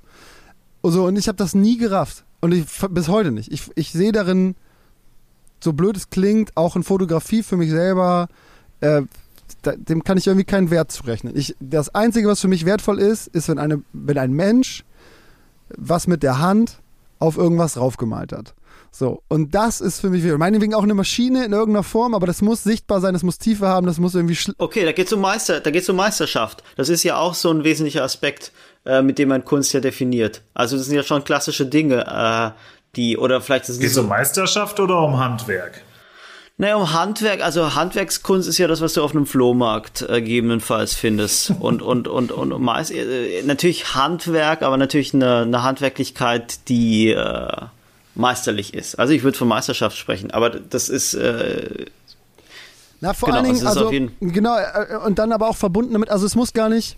Ich glaube, äh, das Wort Meister da drin in irgendeiner Form, also, weißt du, die alten Meister, er klingt für mich immer so, als wenn man das extrem gut machen muss. Und das ist es gar nicht. Ich stehe eigentlich auf extrem schlecht. So, und diese Kombination finde ich, also überall, wo du irgendwie Neo vorhängen kannst, bin ich eigentlich erstmal generell Fan von. So, ne? ähm, und also immer wenn es irgendwie rough wird und dreckig und so, dann finde ich es cool. Dann habe ich halt sehr viel geguckt einfach. Und dann habe ich so Sachen halt so, habe ich bei dir gerade auch gesehen, ne, äh, Niklas. Äh, äh, bei dir steht ja auch ein Jordi Kerwig zum Beispiel, den finde ich, fand ich irgendwie mhm. krass. Die habe ich gefunden. Was haltet ihr hiervon? Ja, die Zuschauer können das leider nicht sehen. Also, nee, die Oder Zuhörer. Zu, zu ihrem großen Glück. Ein, Wa ein Wasserwerk. Ein Wasserwerk. Sebastian präsentiert gerade die die, äh, die Kunstsammlung im Café Spät. So, Mo Museumssammlung Spät in äh, Rastatt. Ja. In Rastatt, ja. ja. dann habe ich ja. auf jeden Fall viel rumgeguckt und habe so ähm, hier Robert Nava und so gefunden und, und ähm, dann habe ich irgendwann hier John Paul Fauvet gefunden und den fand ich zum Beispiel krass. Und habe ich gedacht, ey geil, das könnte ich mir mhm. irgendwie vorstellen. Irgendwie finde ich das cool. Und dann habe ich ihm einfach geschrieben, ob er Originale verkauft. Und er hat gesagt, du, ja, ja, ja, hat mir ein paar Sachen rübergeschickt und dann habe ich mir eins ausgesucht und dann war ich Ewigkeiten, saß ich davor und dachte so, er hat mir einen Preis gesagt und habe ich echt überlegt, ey, darf man bei Kunst handeln so? Ist das überhaupt erlaubt? Ich wusste ja nichts. Und dann habe ich hm. mit ihm so ein bisschen darüber gesprochen und ein bisschen hin und her und er hat sich das angeguckt und meinte, ey, so Spirit Animal mäßig und wir haben uns dann auf einmal voll gut ver verstanden, bevor, also nur über den Chat, ne? Aber immer so Sprachnachrichten über ein paar Wochen auch hin und her geschickt, weil ich die ganze Zeit voll unsicher war, ob ich jetzt am Preis noch was drehen kann oder wie auch immer, was da läuft jetzt und so. Und dann habe ich mir ein Bild von dem gekauft. Und dann, ähm, dann war es halt voll geil. Ich habe das dann irgendwie gepostet und so. Darüber hat er dann voll viel neue Follower bekommen und halt mega viel neues Zeug auch verkauft. Hat sich dann bei mir gemeldet und meinte so, ey, ich mache das jetzt schon so lange. Mhm. Und als du das gepostet hast, so viel habe ich noch nie durch keine Galerie, durch keine irgendwas bekommen. Ähm, mega krass und ey, äh, dann hat er irgendwie so Figuren gemalt, dann hat er mir eine zugeschickt und so. Und das war cool. Dann habe ich auf einmal das erste Mal so einen richtigen Bezug gehabt. Ich habe von jemandem was gekauft, den ich geil fand und der jetzt auch ein bisschen mein Kumpel ist, den ich unbedingt mal besuchen möchte. Und ich habe ihm ein bisschen was gebracht und er erfreut mich jetzt jeden Tag, weil ich daran vorbeigehen kann. So. Wunderst du dich eigentlich über Künstlerinnen und Künstler, dass die sich von Galeristen oder von Galerien so viel aus der Hand nehmen lassen, weil Niklas und ich haben im Vorgespräch festgestellt, dass du ja jemand bist, der, wenn er Musik machen will, dann, dann macht er einen eigenen Musikverlag. Also du bist ja so, du lässt ja nicht Dinge, also genau, du versuchst alles irgendwie, du versuchst dein eigener Boss zu bleiben und der, der Kunstbetrieb oder das Kunstsystem ist ja komplett anders aufgebaut. Ja, ja, das ist ja schon so von gegenseitiger, naja, ich würde schon mal sagen, geprägt von gegenseitigem Parasitentum ähm, geprägt, würde ich sagen. Ja, wobei, ja, also ich glaube schon, dass es so ist, aber das wandelt sich ja gerade auch ganz stark, ne? Also ich habe dann, ähm, also ich habe mich dann viel umgehört und mit Leuten gesprochen und dann habe ich ja selber irgendwie angefangen zu malen und so ein bisschen rumgetüdelt und dann war immer die Frage, was mache ich denn mit dem Zeug eigentlich? Ich könnte auf einen Schlag innerhalb von zehn Minuten alles verkaufen, was ich habe, für richtig viel Geld. Ähm, aber ich brauche dafür natürlich keinen Galeristen. Ähm, aber irgendwie habe ich dann auch mit ein paar Leuten gequatscht und auch Galeristen, die sich auch gemeldet haben. Und irgendwie finde ich das auch gerade cool oder spannend, diese alte, diese, diese alte Schule genauso irgendwie zu besuchen wie alle anderen auch. Weil das scheint so der, der originale richtige Weg zu sein, wenn man das ernst meint. Also es fühlt sich an wie, also ich bräuchte ja niemals ausstellen. Ich bräuchte keinen Galeristen und ich bräuchte schon gar nicht 50% von irgendeinem Verkaufspreis irgendwem geben. Aber irgendwie macht man das, also habe ich bei Kunst auch ein bisschen, wahrscheinlich einfach durch dieses Ehrfurcht-Ding, auch das Gefühl, das muss man vielleicht. So, und das ist natürlich gut für Galeristen ähm, und gleichzeitig irgendwie aber auch, ich weiß nicht, ob das, ich, ich, ich wusste äh, auch bis vor ein paar Wochen, irgendwann hat mich, ähm, hier, der Johann hat mich auch mal angeschrieben, der wollte ein Bild kaufen. Und dann habe ich ihn auch gefragt, wie das denn jetzt läuft. So, also, und er meinte so, ich wusste gar nicht, was ein Galerist überhaupt ist. Hast du kaufst du Bilder und verkaufst Bilder oder hast du auch einen Platz, wo du die ausstellst und so? Und dann hat er mir das alles mal erklärt. Ja, das ist halt vieles und ein Netzwerk und so. Am Ende des Tages ist es wie ein Label, wie bei Musik so ein Label. Ähm, nur, dass du, dass diese Person dir hilft, neue Leute zu finden. Das bräuchte ich nicht, aber das will man vielleicht auch. Also so wie beim Label auch. Es gibt sehr viele Leute, die können sich selber vermarkten, die können, aber die wollen das gar nicht. Die unterschreiben lieber einen Künstlervertrag, lassen alles machen und konzentrieren sich auf ihre Kunst. Und, und äh, der Galerist macht den Rest.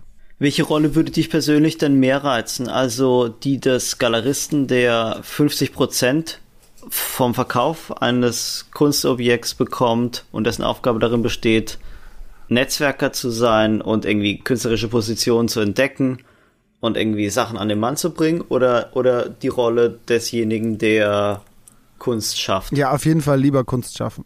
Ich glaube, diese, diese Galeristenrolle, die ist ja genau wie du sagst, so ein bisschen parasitisch. Also dieses Ranzecken an irgendwen und ähm, so Schachern dazwischen. Ich habe auch gar keinen Bock auf so viele Leute so. Also ich, ich finde irgendwie, ich will auch nicht irgendwo rumfahren und irgendwas.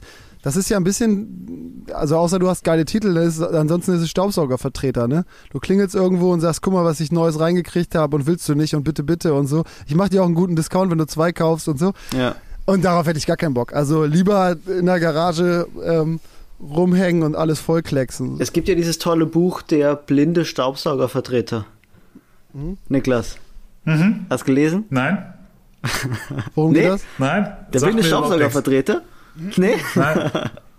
Ich spreche von der blinde Galerist. Ach, ach Gott, oh Gott, oh Gott, oh Gott. Ja, so, ach so, ich ach so, jetzt. Fins Parallele, Galerist, Staubsaugervertreter, ja, ja. so toll. Sehr gut, den, Aber den, zum Beispiel, den lassen also, wir drin, der war so schlecht. Ja. ich finde irgendwie, aber irgendwie habe ich auch das Gefühl, das ist so eine Ehrung. Also ja. das ist ja auch das, was sich Galeristen in vielen Jahren erarbeitet haben und das ist ja auch so kuratierte Arbeiten. Deswegen funktioniert Nifty besser als Rarible, ja. um jetzt beim NFT-Game wieder zu sein.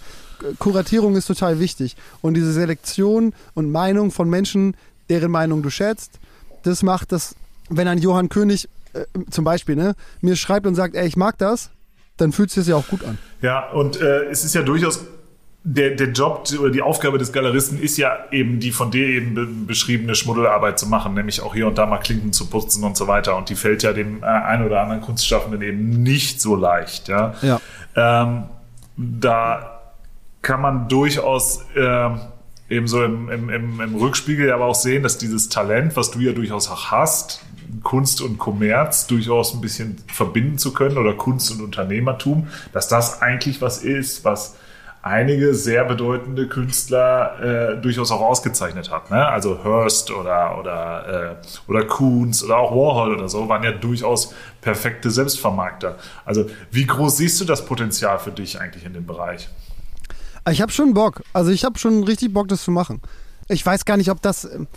Man muss das ja auch immer gar nicht so richtig finanziell gliedern. Das Einzige, was finanziell interessant ist bei Kunst, ist, dass ein teures Bild sich besser anfühlt und eben wertiger in den Augen aller Menschen um dich herum und für dich selbst ist, als ein günstiges Bild. So, und da, das ist ganz einfach so, ne? Also es ist halt so. Wenn ich die alle für 50 Euro raushaue, fühlt sich das nicht so geil an, als wenn jemand kommt und sagt, ey, ich will das unbedingt haben, ich bitte 5000 Euro dafür. Als Beispiel einfach, ne? Das ist so, das hat so eine, die Wertschätzung wird leider Gottes bei der Geschichte eben auch finanziell ausgedrückt, so.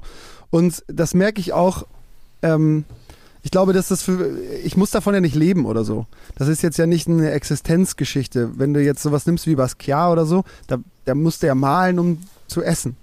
Und ähm, das ist, das ist bei mir ja nicht der Fall. Das heißt, dieser Hunger, ich glaube, das ist ja auch oft so, äh, so wie bei Rappern. Der Hunger ist am Anfang groß, wenn sie noch auf der Straße sind und harte Sachen sagen. Und wenn sie reich sind, dann wird das alles ein bisschen schwächer. Ja. So, äh, das heißt, da ist es eine komplett andere äh, Herangehensweise. Mich interessiert eben beides. Das Business dahinter, aber vor allen Dingen ähm, einfach diese freie Entfaltung. Und ich finde, Malen oder Kunst schaffen im weitesten Sinne ist die größte Mutprobe, die es gibt. Also etwas zu, zu machen auf einem weißen Canvas oder so, das erfordert voll viel Mut. Jeder Strich ist, ist Mut. So. Und wenn du am Ende fertig bist und das so auch abgeschlossen hast, dann hast du so eine Riesenaufgabe bewerkstelligt. Und das ist eine Sache, die man für sich selber irgendwie äh, wenn ich das schaffe, bin ich ein bisschen stolz auch auf mich. Ich finde das irgendwie geil. D deswegen mache ich das. Dass ich da sitze und, und was male und dann am Ende bin ich tatsächlich fertig und dann finde ich, gucke ich das an, denkst, das ist irgendwie geil. Und wenn man das dann auch noch raushaut, ich, ich bin dann ja immer so blöd, ne? Und, und bin dann abends da und ich filme ja eh mein ganzes Leben immer alles.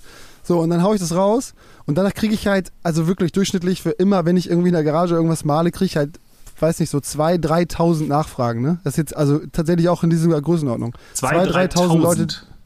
Genau. So, die alle das kaufen wollen. Wahnsinn. So, und das meine ich halt so. Das ist jetzt galeristenartig dann natürlich so. Jetzt habe ich da mit, Jona, äh, äh, mit Johann auch drüber gesprochen. Er meinte, ja, du weißt schon, wenn ich das jetzt verkaufen will, dann nehme ich mir ja 50 Prozent so, ne? Also das ist sozusagen der, der Galeristen-Discount. Und ich meinte so zu ihm, ja, du weißt auch, dass ich das echt nicht brauche, ne? Also ja, ja, ja klar. Aber ich meine so, ja, aber ich will das ja auch richtig spielen, lass uns das jetzt mal so machen. Ähm, und irgendwie ist das einfach so ein Agreement. Ähm, aber man merkt eben auch bei allen Leuten, von denen ich gekauft habe, da gibt es halt so ein paar. Ich habe so einen Donardini ähm, und da wirst du natürlich an Management äh, verwiesen oder an, an Galeristen. Aber so, ich habe jetzt gerade was von Galina Munro gekauft. Ich weiß nicht, ob ihr die kennt. Hm. Ähm, die finde ich super geil. Und oder äh, auch äh, Manuela Knaut. Und ich habe jetzt gestern was gekauft von dieser Irina Irina Maximova oder so heißt sie. Und das ist natürlich, du schreibst immer mit den Leuten persönlich. Also, ne, die haben, das ist die neue Art von Kunst. Also, das ist, äh, da malt jemand zu Hause und lädt es bei Instagram hoch und dann kommt jemand wie ich und kauft das. So, und Gut, also ich meine, das ist natürlich bei einer, bei einer, bei einer bestimmten Klasse, klar. Preisklasse von Künstlerinnen und Künstlern. Ich meine, einen, einen Jeff Koons, einen Damien Hirst oder einen People wirst du jetzt nicht über Instagram einfach so erreichen können. Ja. Aber ich will noch mal kurz zurück zu dem, was du gerade gesagt hast, irgendwie zu Johann König. An ihm merkt man ja ganz stark, dass sich dieses klassische Rollenmodell des Galeristen, der kuratiert, auflöst. Ja. So ein bisschen. Natürlich einerseits ist, ist der Galerist noch jemand, der kuratiert und wenn er Kunst ausstellt, dann ist diese Kunst automatisch ein bisschen wertvoller, weil sie kuratiert ist. Andererseits hat natürlich Johann König ganz starkes Interesse für Leute wie dich, für Leute wie Tim Bengel, sogar für jemand wie Noah Becker, wie ich erfahren habe, der auch malt, das ist so ein von Boris Becker, der auch malt, weil ihr eine Grö weil ihr äh, die interessanteren Figuren sind als seine Künstler im Zweifel auf so Social Media Plattformen und weil er natürlich gern auch ein bisschen von eurer Reichweite profitieren will, glaube ich. Kann sein, aber am Ende des Tages ist Johann König der, der Virgil Abloh in seine Galerie bekommt und ich nicht. Also genau, ja, genau, total. Aber ich will nur, ich will nur sagen, dass sich diese Strukturen gerade auflösen. Klar, natürlich. Dass, dass diese Kuratieren vielleicht perspektivisch in, in fünf Jahren äh, wegfällt. Aber das ist ja auch das Gute. Also wenn du dir wieder die Basquiat-Geschichte anguckst, wie oft so, solche Leute in ihrer Geschichte ausgenutzt wurden, weil sie eben am Nabel ihres Galeristen hingen. Und wenn sich das switcht, dann ist es eher ein Arbeiten auf Augenhöhe und auf einmal wird das viel angenehmer für beide Seiten, glaube ich. Und gegenseitiges Profitieren ist ja super. Vor allen Dingen gibt dich das, bringt dich das selbst in eine Ausgangssituation, wo man auch über Dinge sprechen kann und handeln kann und nicht einfach fressen muss. Und mhm. ich glaube, die Kombination ist ja eigentlich super. Aber dann wird im Zweifel dieses ganze System zusammenbrechen, denn wenn, wenn, wenn, wenn es keine Gatekeeper mehr gibt und wenn jeder bestimmen kann, was Kunst ist und was nicht, warum sollte ich dann für Kunst noch so viel Geld ausgeben? Und dann haben natürlich viele Leute kein Interesse mehr, Kunst zu kaufen, weil es kein Statussymbol mehr ist. Und dann wird sozusagen Kunst insgesamt weniger spannend oder weniger begehrenswert oder so. Das ist so eine Gefahr, die ich sehe. Meinst du? Ich weiß nicht genau. Ich glaube, am Ende des Tages wird es immer so sein, dass es irgendwelche sehr reichen Menschen gibt, die sagen, ich habe gar keinen Geschmack, aber ich habe viel Geld. So, und ich möchte irgendwas in mein scheiß Wohnzimmer hängen. Mach das mal. So, und das wird immer teure Kunst hervorbringen. Und wenn sie nur gefaked in die Höhe getrieben wird, aber am Ende des Tages kostet irgendwas irgendwas und dieser Wert sitzt dann da. Und ab dem Zeitpunkt geht es dann eher weiter hoch als runter. Ähm, wir leben ja auch in einer extrem finanziellen ähm, oder in einem finanziellen Überfluss überall auf der Welt. Die Menschen, die sich das in diesen Größenordnungen leisten, denen ist das alles scheißegal. So, und ich glaube eher, dass es da nicht weniger wert wird, sondern eher mehr. Und das Verständnis für Kunst in der Größenordnung, dass das eben jeder machen kann, führt einfach auch so, wie man sagt, es ist gut, wenn es nur einen Podcast gibt, weil das bringt eventuell einen Menschen dazu, weitere Podcasts zu hören. So ist es auch mit Kunst, glaube ich. Du findest irgendwen, der irgendwas malt, verstehst auf einmal, dass das Bild irgendwie zweieinhalbtausend Euro kostet. Also nach diesem Verständnis kaufst du dir vielleicht irgendwann nochmal was, weil dich das erfreut hat. Naja, und, und, und letztendlich ist ja einer der interessantesten Aspekte von Kunst, dass sie eine Ware ist ähm, für Menschen, für die nichts mehr teuer genug ist. Sozusagen, weil Kunst eigentlich unendlich viel wert sein kann. Also eigentlich sozusagen, darum geht's ja in The Price ja. of Everything.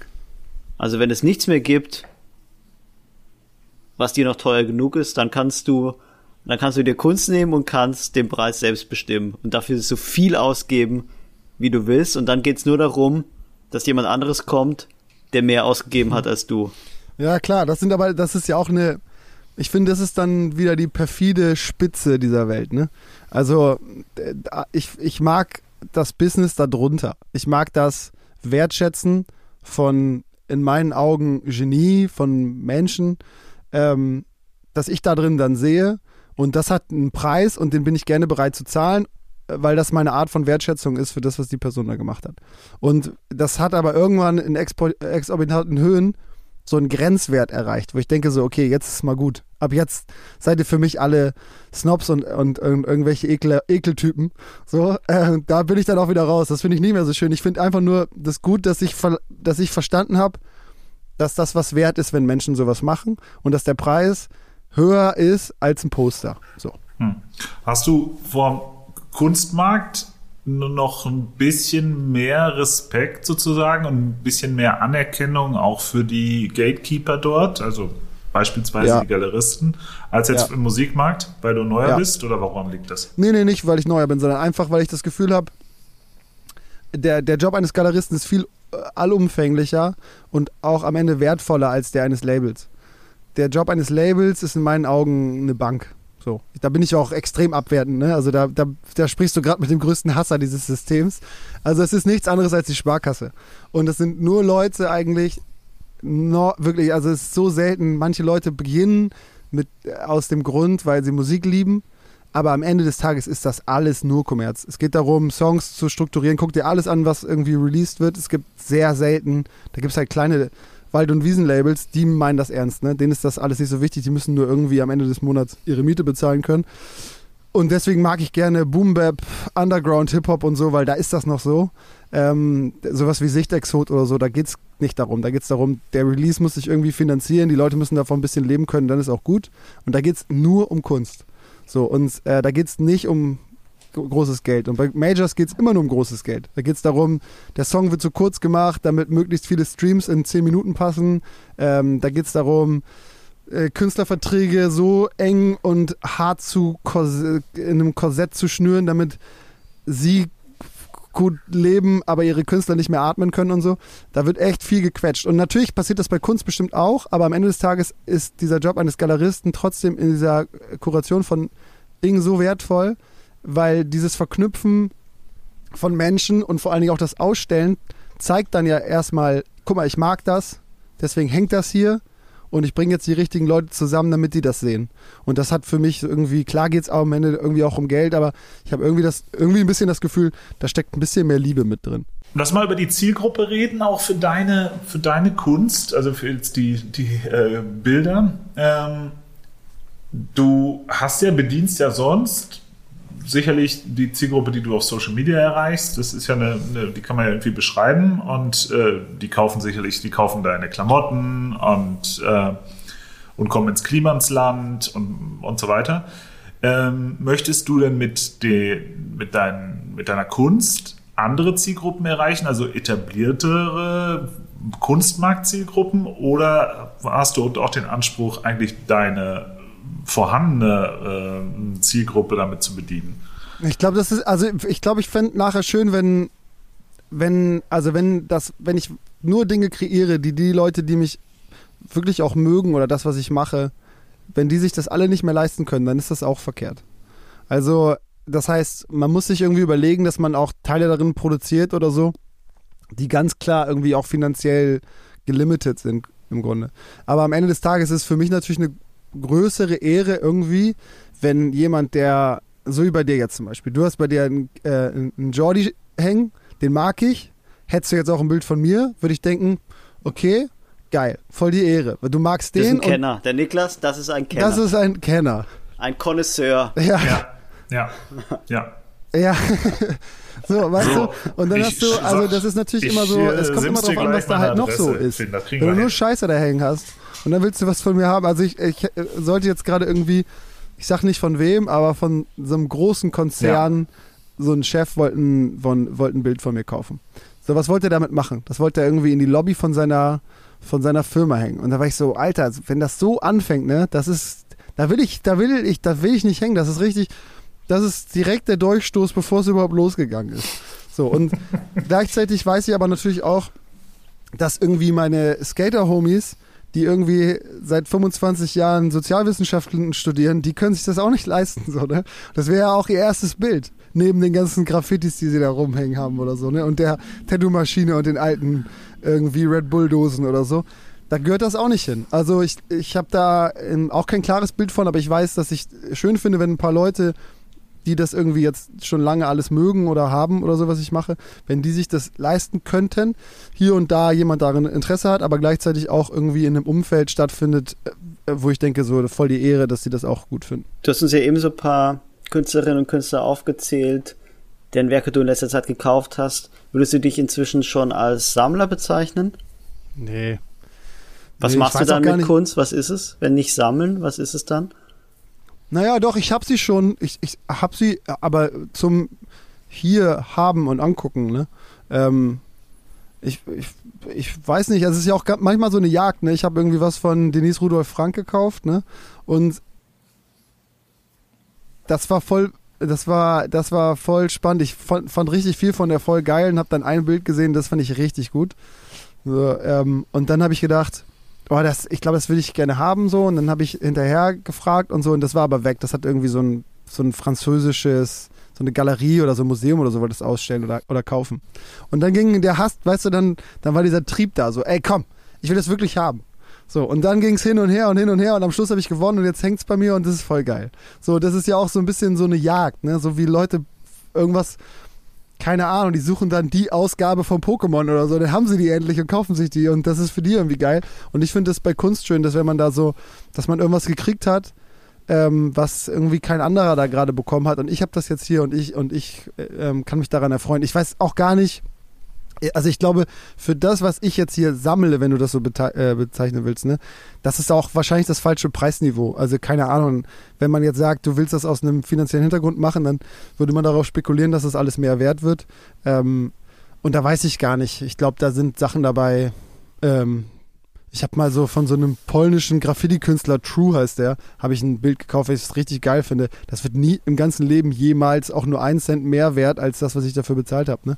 Weil es auch egal ist. Ich wüsste gar nicht, wo ich das überhaupt verkaufen soll. Aber ich glaube, dass du vielleicht auch als, als, äh, als Sammler durchaus auch äh, Einfluss entfalten könntest. Ähm so wie du das ja auch siehst, du, du, fliegst ja eben auch mit deiner Malerei mit Rückenwind, äh, weil du eben eine, eine, Popularität aus anderen Bereichen transferieren kannst, aber durchaus auch als Sammler sollte das eigentlich möglich sein, dass, sag mal, so wie du eben gesagt hast, dass das Signaling deiner Sammlung äh, dann eben auch auf, auf Künstler im besten Fall positiv abfährt. Voll. Oder? Also, was ich schon gemerkt habe, eine witzige Geschichte auch bei dem John Paul Fauvet. Äh, der hat, der so, ihr kennt den ja, der hat so einen sehr speziellen Stil und eben auch immer diese Kombination aus äh, irgendwelchen ikonischen Marken oder äh, Disney-Charakteren oder so. So, und hat er super viel in seine ganze Serie, alles, was der jemals gemalt hat, ist sehr ähnlich. So vom stilistischen Ansatz oder auch der Idee dahinter. Und ich habe ein Bild von dem gekauft, was voll aus der Reihe tanzt. Also das hat gar nichts in der, in der, in dem Zusammenspiel. Das ist auch eine Sache, von der man wahrscheinlich abraten würde, ne? weil das ja gar nicht irgendwie so richtig zuortbar ist. So, und das habe ich gekauft und hier aufgehängt äh, das habe ich auch selber gerahmt und so und dann habe ich das aufgehängt. So und dann habe ich das irgendwie bei Insta und so gepostet. Und ein halbes Jahr später haben die mir geschrieben, dass sie das jetzt ganz gerne als ähm, Printauflage produzieren würde, wollen, weil das mit Abstand das meist nachgefragte Werk, ist, was die haben. Und dann habe ich am Anfang auch gar nicht gewusst, was muss ich damit, was kann ich damit jetzt anfangen? Ist das gut oder schlecht für mich? Und dann war er so, by the way, it will increase your price. Äh, so, ne? Weil er meinte so, ey, wenn es davon Print gibt und du hast das Original, wird es auf jeden Fall mehr wert. Dann meinte ich so, ey, am Ende ist es mir auch scheißegal, weil ich ähm, John Paul cool finde und wenn er davon was hat, ist es super, dann soll er das doch machen. Hat mir aber jetzt auch geholfen. Aber der einzige Grund, warum das so oft nachgefragt wurde, es geht gar nicht anders, ist, weil ich das habe. Okay, das ist ja, und wie fühlt es sich an, so einen Einfluss zu haben? Also, ich meine, natürlich geht Popularität immer, ist immer verbunden mit Einfluss. Aber wenn man dann feststellt, dass man auch im Kunstbetrieb, in dem man ja jetzt, in dem du ja jetzt neu bist und wo du ja, ohne dass dir jetzt nahtreten will, natürlich jetzt nicht der, noch nicht der Big Name bist, aber wie fühlt es sich an, wenn man dann auch in dem Kunstbetrieb durch die eigene Popularität oder durch die Reichweite so einen Einfluss hat? Ja, das ist schon krass. Immer wieder, bist du immer wieder über dich selbst verwundert dann. Ja, ja, voll, voll. Ist auch krass. Ich habe dann zu Franzi, meiner Freundin, saß ich unten und meinte so, ey, die wollen da einen Print von machen. Sie so, hä, warum das denn? Ja, weil das irgendwie, das ist dein beliebtestes Werk. So, und, und, äh, und sie so, hä, das hast du oder was? Ich so, ja, das, das hier ist es. Und sie so, was? Und wie kommt das? Ich meine so, ey, der einzige Grund, das war nie irgendwo gelistet, das gibt's in keiner Galerie, das wurde nie ausgestellt, das ist nicht mehr bei Insta zu finden. Nur weil ich es gezeigt habe. So, und das ist natürlich krass. Und dann weiß ich auch so, hey, heftig, heftig, ja. Jetzt musst du gut auswählen, was du, was du kaufst. Aber ist ja auch gut. Also am Ende des Tages, das meine ich so, so wie ich wirklich, mein Leben ist darauf ausgelegt, sich gegenseitig zu helfen und irgendwie, wenn ich irgendwie einen toll finde, dann habe ich das ja immer nur gemacht, weil ich diese Person irgendwie spannend finde. Und wenn ich dann auch noch helfen kann, dass diese Person erfolgreicher damit wird, umso besser. Ist ja super gut, geht Hand in Hand. Jetzt würde ich dich zum Abschluss noch gerne fragen, nach welchen Kriterien du Kunst, die du kaufst, aussuchst. Oh, es ist wirklich. Ich habe da nicht so ein. Also wenn ich ähm, ähm, Boah, es ist total schwierig. Ich habe jetzt, ich, ich, es ist immer so, es ist super ähnlicher Stil jedes Mal. Ne? Immer wenn ich irgendwas geil finde, dann, dann kann, das erkennt man sofort. Also ich äh, schick, ich zeige meiner Freundin halt, wie gesagt, so alle zwei drei Tage irgendwelche Listen, die ich irgendwo wieder angefragt habe auf Instagram und sag so, guck mal durch, die ganzen Werke werden gerade verfügbar und sie so swipe das durch und sagt, das find's geil, ne? So und ich so, ja, ja, finde ich mega geil. Und äh, das heißt, man kann das immer relativ leicht erkennen. So, ich, ich, äh, es sind immer irgendwie oft ähnliche Farbtöne. Es ist eine äh, immer so eine roughe Art, so dreckig gemalt, abstrahierte Figuren. Ähm, ja, und dann gucke ich halt auch immer so, am Ende des Tages ist es ja auch oft so, dass ich finde Sachen ganz oft geil, aber die sind viel zu groß. Ich weiß gar nicht, wo sie hin tun soll. Das, was ich jetzt gekauft habe davon, der äh, Galina Munro, ist, ich weiß nicht, zweimal zwei Meter oder so. ist eine, also so, wo soll das denn hin? Ich habe eine ganz kleine Bude hier. Äh, ich habe gar keinen Platz. Aber ich wollte es unbedingt haben. Jetzt kommt es irgendwie wahrscheinlich bei uns im, im Büro oder in meinem Büro oder so. Weiß ich auch nicht. Also, Aber kommt denn, kommt denn irgendwann das, das äh, Klimansland Museum oder die Klimansland Galerie oder so etwas? Also finde ich super spannend. Ja, was wir jetzt schon machen ist, ähm, wir haben immer so eine Safari bei uns, jetzt gerade wegen ähm, Corona, äh, konnte man mit dem Auto durchs Klimansland fahren. Ne? Da kannst du so, bist du so eine halbe Stunde unterwegs, kriegst vorne so eine Jurassic Art. Park. Wie bei Jur Ja, äh, wie im tatsächlich. Safari Park. Genau, Ja. das ist die Klimasland Safari, da kannst du rumfahren, da haben wir ja so Sachen gebaut mit Feuer und so ganz viel Tüdelkram. Und dann haben wir gesagt, ey, das müssen wir eigentlich mal für Kunst machen. Und haben dann von, ich glaube, 27 Künstlerinnen haben Dinge gemalt und die werden auf dem Hof ausgestellt und dann kannst du da durchfahren und kannst die Sachen kaufen. So. ähm, und das finde ich irgendwie geil, dass du das mit dem Auto erkundest, weil ich das auch noch nie irgendwo gesehen habe. Und die sind draußen ausgestellt, wir haben dann so riesen Überdachungen dafür gebaut und am Ende gibt es dann so ein Teil zusammen, da kannst du auch so Te kleinere Teile kaufen, aber du kannst eben jedes einzelne Kunstwerk ersteigern oder, glaube ich, ersteigern.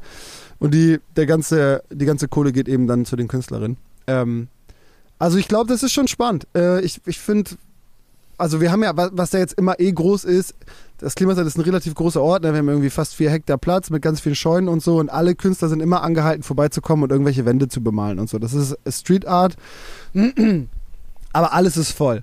Also es gibt noch zwei freie Wände oder so und die werden öfter mal übermalt. Das heißt, da passiert voll viel. Äh, das ist eh schon immer eigentlich eine große Kunstgalerie, nur nur noch nicht so betitelt. Ich fand's mega, mega spannend. Äh, Ja. Ich finde es auch sehr harmonisch vor allen Dingen. Ist mir aufgefallen, Niklas, oder?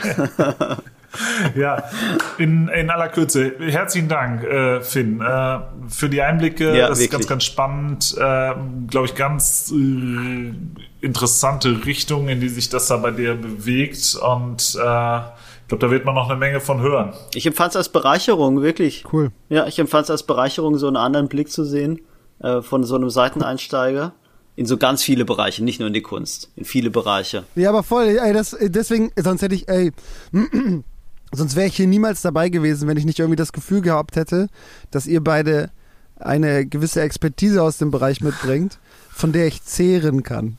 So, und dass man auch vor allen Dingen, ja, aber es geht ja wirklich darum, das zu überdenken oder auch sich selbst in Frage zu stellen. Ähm, ich ich habe keinen Bock, äh, so irgendwelche designten äh, acht 80 mal 120 Dinger da zu malen, ähm, die zu so einem fixen Preis rausgeknallt werden. Also da habe ich gar, gar keinen Bock drauf. So, ich möchte eigentlich, finde ich, das ist ja der Anfang von der Reise, ne? Das ist eine Entwicklung und ich stehe ganz am Anfang. Ein paar Sachen sind gut, richtig viele sind voll scheiße.